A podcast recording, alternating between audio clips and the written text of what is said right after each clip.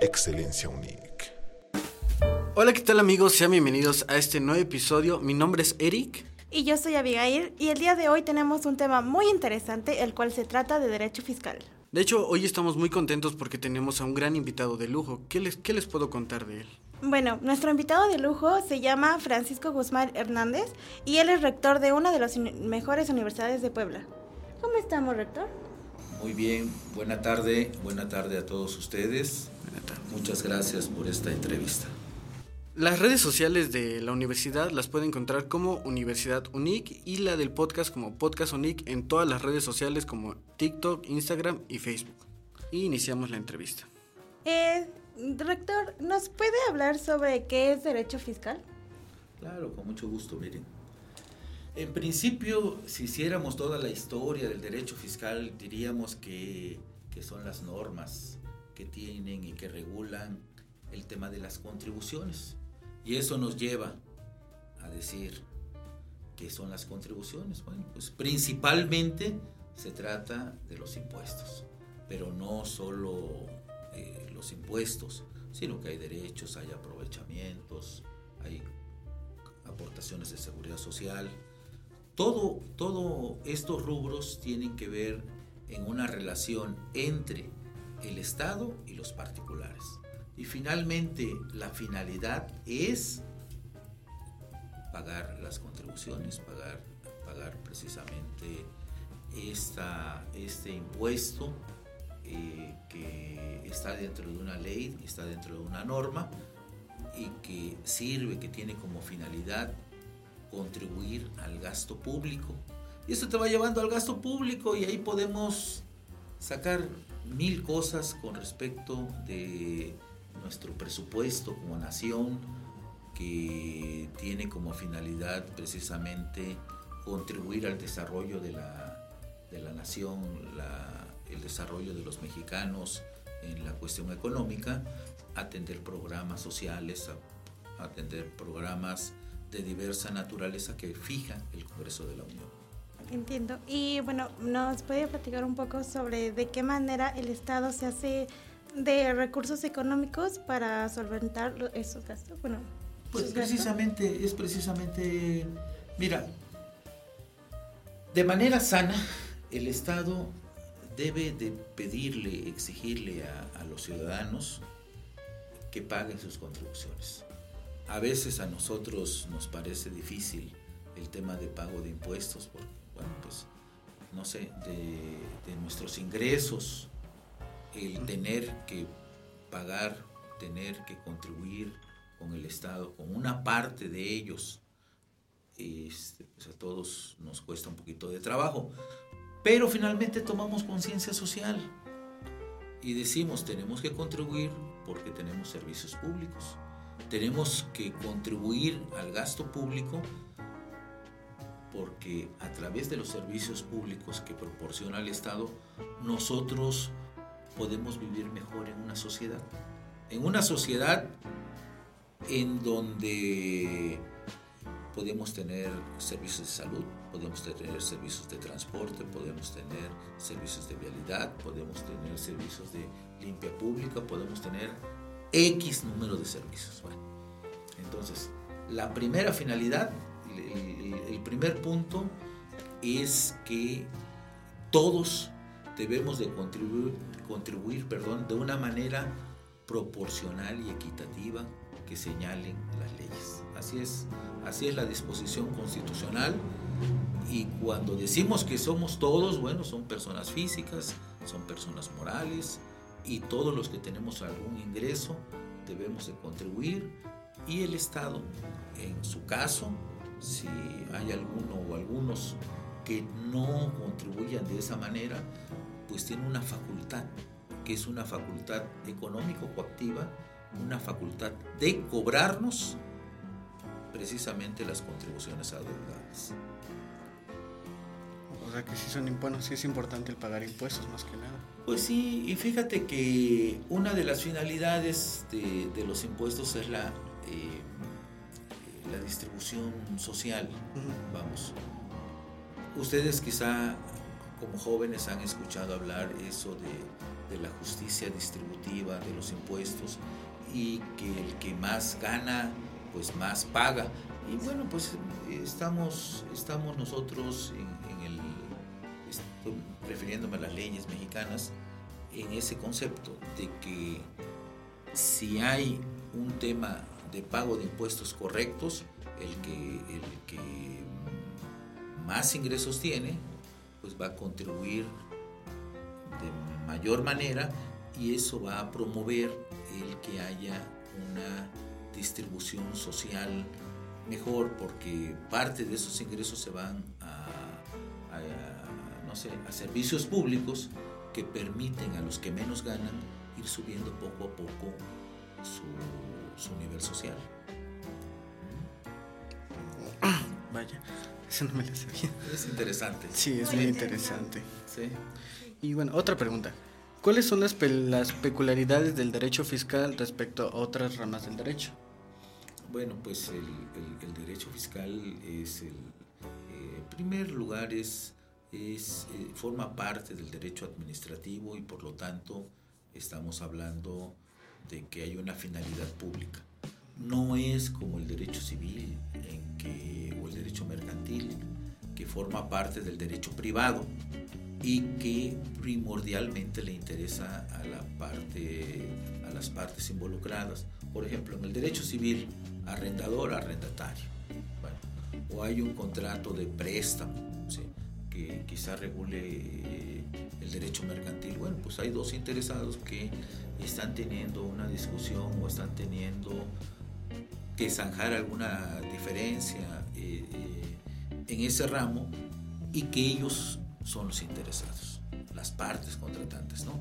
En el derecho público le interesa a la sociedad, le interesa, a todos nos interesa el tema de las, de las contribuciones, porque te repito, una de las finalidades es la retribución social, es decir, que haya una distribución social que lamentablemente a veces no se consigue o no se ha conseguido el objetivo, porque México sigue teniendo una gran eh, diferencia en cuanto a, las clases sociales, pero la finalidad es este, equilibrar e, e, ir mejorando la situación económica de las clases que más lo necesitan. Ok, ok. Otra, otra pregunta. ¿Cuál es la diferencia entre el derecho financiero y el derecho fiscal? Bueno, es que el fiscal, como lo, que vamos a comentar, tiene que ver con las contribuciones.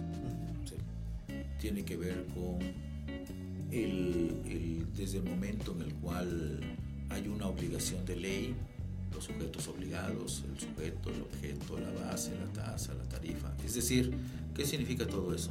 Son conceptos que, que tienen que ver con el, eh, eh, con el momento en el cual se causa la obligación. Si tú, por ejemplo, compras un carro, bueno, pues tienes que pagar el impuesto sobre automóviles nuevos, es, en ese mismo instante. Si tú compras también en, una, en, un supermercado un bien, ¿sí? bueno, ahí va el 16% de IVA, para ponerte algún ejemplo. Eh, y eso tiene que ver con el, el momento de causación del impuesto, con el objeto del impuesto. Eh, eh, y en, cambio, en el tema de, ya, no, ya no del derecho fiscal, sino del derecho financiero, corresponde a la administración, tema de la administración pública corresponde al tema financiero, es decir, una parte es que ingrese el dinero al gobierno, al Estado, al administrador. Otra parte es que lo administre ese, ese dinero. y después, precisamente, que lo aplique. Entonces, el financiero es un concepto, el derecho financiero es un concepto más amplio. El derecho fiscal forma parte del derecho financiero. Pero el derecho financiero, además, eh, primordialmente está vinculado con el tema de administración de los recursos públicos. Ok, o sea que va de la mano, técnicamente. o sea, todo forma, forma, parte, pero es más amplio el derecho financiero. Sí, porque técnicamente ya estaría administrando todo lo que hace el derecho fiscal, técnicamente, ¿no? Los recursos. Ah, los recursos que hacen. ¿Y por qué creen, bueno, por qué deben pagar impuestos las empresas extranjeras radicadas en territorio mexicano? Bueno, es que todos, todos tenemos que pagar impuestos, no solamente las radicadas en, territorio nacional. Voy más allá, sin lugar a dudas que las radicadas en México, porque realizan actos grabados en México. Pensemos en una transnacional, se instala en México, vende autos. La mayor parte de las empresas que venden autos en México son transnacionales. Venden autos, a quienes nos venden autos, primordialmente a mexicanos. Algunos de, los, de los carros son producto de exportación, pero bueno, ya es otra, es otra cosa, ¿no? Sí. Eh, la mayor parte de los vehículos este, se, venden en México y por lo tanto se realiza eh, la causación del impuesto en el momento en el cual aquí en México este, alguien adquiere eh, ese vehículo. ¿Por qué? por una obligación de tipo legal y tal más por un tema de, lógico y de justicia, ¿no? El, el, acto se está realizando aquí en México, no se está realizando en el extranjero. Es aquí en México, se tiene que contribuir aquí en México. Pero hay más. A veces, y esto salió hace algunos años a través de, de aplicaciones que tienen su origen en el extranjero, y me estoy refiriendo, perdón el comercial, a, empresas como Uber, a empresas como Airbnb. ¿sí? ¿Qué pasa con, con, esto? Bueno, se desarrolla un programa informático, no en México, se desarrolla en el extranjero, y, pero se presta el servicio en México. ¿Qué es lo importante? Hubo un tiempo en que no estaban reguladas se hace el depósito a través de X número de cuenta que está en el extranjero y se va el dinero al extranjero y no se paga. Ya tiene pocos años, no recuerdo, unos 3, 4 años, en que eh, ya también a través de esos servicios, ya no estamos hablando de bienes, estamos hablando de un servicio, a través de esos servicios que pueden prestar empresas del extranjero, siempre y cuando el momento de causación y el lugar de, de causación del impuesto sea aquí en México, que también tienen que contribuir por una cuestión lógica al pago de los impuestos, siempre y cuando la operación se realice en México. No nos interesa que el Uber o que el Airbnb esté en Europa y respecto de las operaciones en Europa o, en la Unión Americana, las que interesan son las que tienen que ver con México. Okay. Y ¿Pueden las empresas públicas establecer impuestos? Bueno, quizá te estés refiriendo a, eh, eh, empresas paraestatales. Mira, en, el derecho fiscal hay un gran rubro que corresponde a las eh, llamadas empresas públicas. Y es lo que le llamamos parafiscalidad. ¿sí?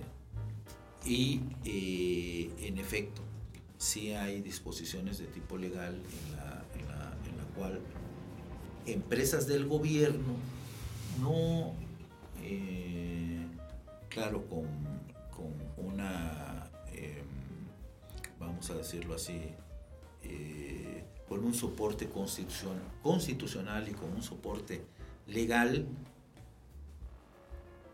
se crean este, en el caso del IMSS, para poner un, ejemplo concreto, aportaciones de seguridad social.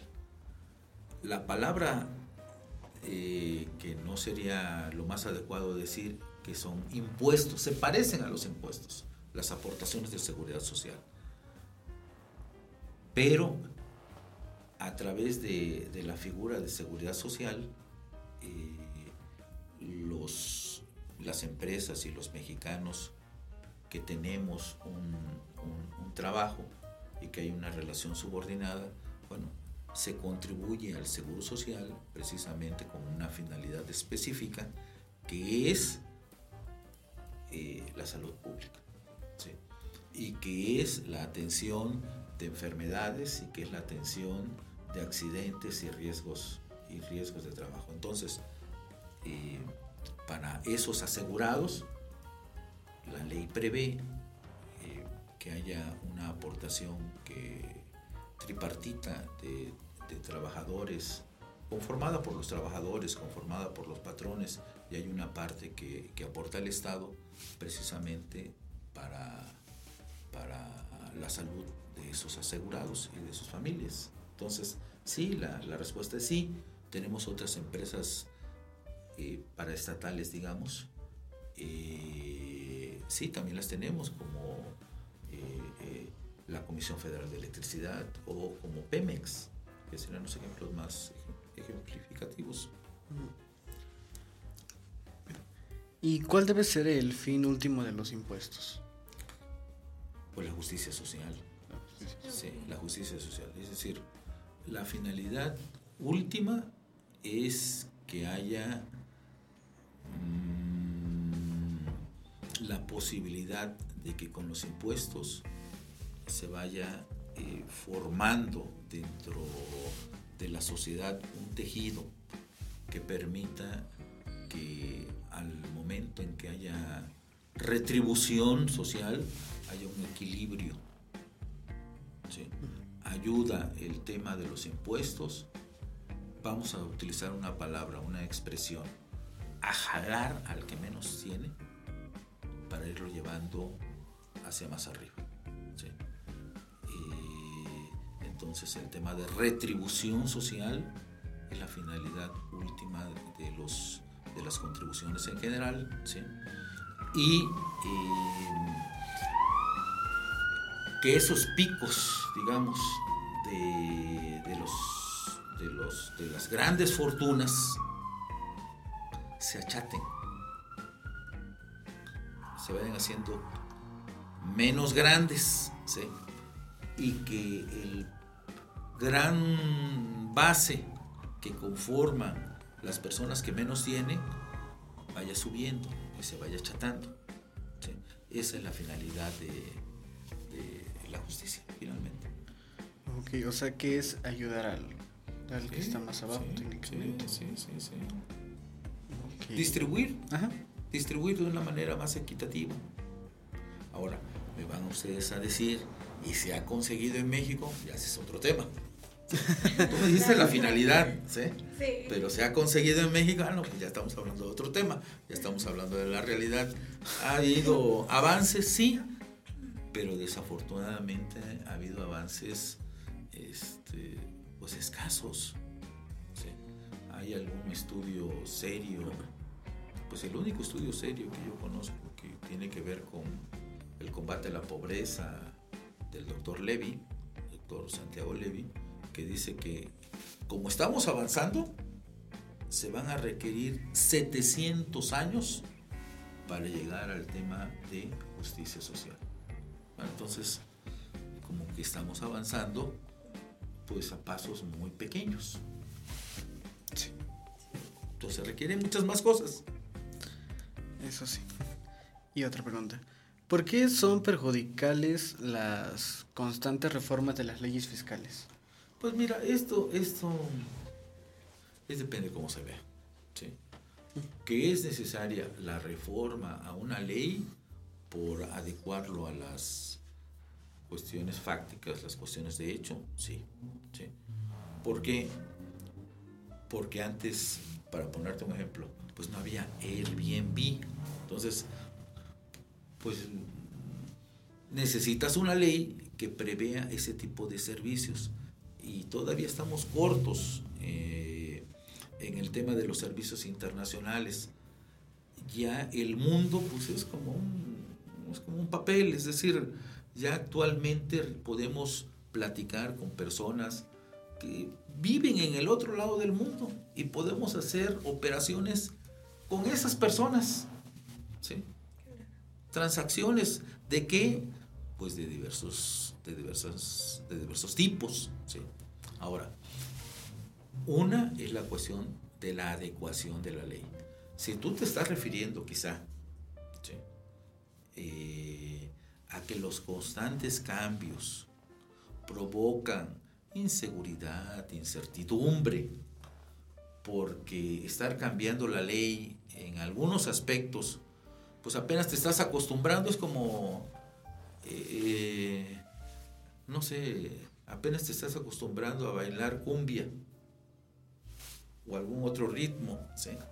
Y ya el siguiente año ya te lo cambiaron y ahora tienes que bailar este eh, rock y al siguiente año, no sé, ustedes saben de ritmos más que yo, de ritmos musicales, ya te lo cambiaron. Oye, pues todavía no soy experto en el primero y ya me lo cambiaron al segundo y después ya me lo cambiaron al tercero y al cuarto y al quinto. Entonces, no te dan el tiempo suficiente para poder para poder ser un experto en lo primero. ¿Sí? Entonces, eh, eh, mira, a veces, a veces también hay que decirlo, los que comentamos acerca de las constantes reformas a la ley, pues lo decimos de una manera muy vaga, muy general. tenemos que ser específicos cuál reforma a cuál ley. Oye, si nada más eh, lo utilizamos así de manera muy genérica, las constantes reformas a la ley, bueno, ¿cuál reforma cuál ley? Eh, yo creo que no, no es válido. Tendríamos que particularizar si esa reforma a esa ley nos beneficia como sociedad, yo creo que es lo más importante. Y si nos beneficia como sociedad y está acorde con los tiempos actuales, pues está bien. Si tuviéramos la misma ley que hace 50 años, etcétera, pues no estaríamos previendo una serie de cosas que actualmente se tienen que, que prever. Pero también cambiar la ley cada año, que en algunos casos sí se hace, en algunos muy, muy concretos se hace, está mal. Si te estás refiriendo a eso. Sí. Sí, sí, claro. Y bueno, otra pregunta. ¿La federación y los estados pueden crear impuestos con un mismo objetivo? No, no. Hay, campos que delimita la, Constitución, no con el mismo objetivo. Tanto la federación como el estado tienen sus atribuciones dentro de la propia Constitución, no con el mismo objetivo, pero ambas sí pueden crear contribuciones. Hay un catálogo este, de contribuciones que mayoritariamente conserva el poder este, el, gobierno federal y menos que tiene el gobierno del estado. A lo mejor inclusive se tendría que repasar ese listado y decir, no, bueno, los rubros de energía, no, pues gobierno federal. Los rubros que tienen que ver con eh, operaciones de grabar el ingreso, bueno, tiene que ver con la federación. Pero quizá algunos de los ingresos que aumenten el patrimonio precisamente pudieran quedar en, en el Estado. Yo creo que hay que reforzar el tema de los ingresos de las entidades federativas. Pienso que a pesar de que hay convenios de, de colaboración, bueno, cuando el, el Ejecutivo Federal este, pues le conviene, pues quitan esos, esos convenios o los minimizan en perjuicio de alguna entidad federativa, ¿no? Yo pienso que hay que irle dando más posibilidades al, al gobierno del Estado, porque el gobierno del Estado finalmente está más cerca de los ciudadanos que el gobierno federal, que debería de, referirse a obras de mayor magnitud que tiene que ver con varios estados, no sé, estoy pensando que tiene que ver con una, carretera que vaya de, de Mexicali a, a, Mérida, bueno, sí, sí, o de un tren que vaya de, del istmo a la otra parte del istmo, bueno, se involucra a varias, a varias entidades federativas, ¿sí? pero en la mayor parte de las contribuciones o de las acciones, mayor participación del Estado.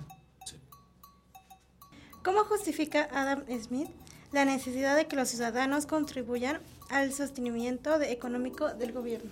Precisamente así, precisamente así. Este, eh, en, el tema de que eh, hay una retribución y que se regresa el, dinero que se capta vía, vía impuestos, se regresa a la sociedad. Es decir, se va el, ingreso que, se recibe por parte de las contribuciones retribuir, a regresar a la sociedad vía obras sociales que se necesiten. Ok, ok. Y pues bueno, esa fue, esa fue la última pregunta. ¿eh? Pues la verdad sí es un tema muy, muy extenso y, Muy pues, interesante. y la verdad muy interesante más que nada. Sí, les invito a que Sí. este, se adentren. Qué bueno que ustedes como jóvenes están interesados en este tipo de temas porque nos ayudan como para entender el tema del gasto público, para entender el tema de las finanzas, para entender el tema de la necesidad de pagar impuestos, contribuciones que como sociedad lo requerimos.